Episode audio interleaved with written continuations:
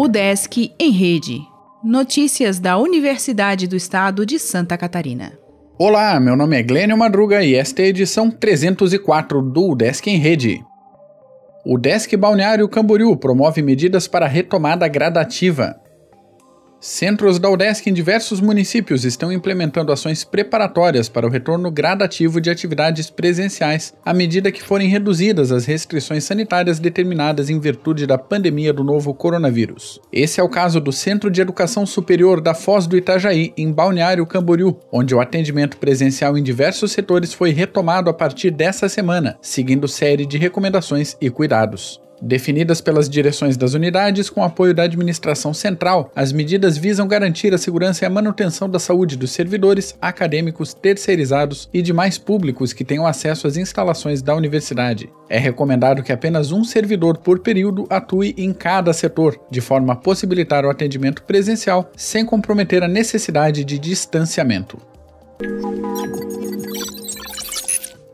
Hospitais da Grande Florianópolis ganham itens do SEARTE curso de moda já criou mais de 3.500 equipamentos de proteção individual em ação com 40 pessoas. Evento do SEAD abordará pandemia e igualdade de gênero. Conferência debaterá formas de impedir retrocessos para a equidade no mundo durante isolamento social. Parceria entre Cefid e Fesporte terá pesquisas no estado. Núcleo da universidade que analisa gestão e marketing esportivo fará mapeamento dos municípios. Edital apoia trabalhos sobre igualdade racial nas escolas. Palestra online sobre educação e pandemia ocorre hoje. Vídeo da ESAG exibe pesquisas de cultura política.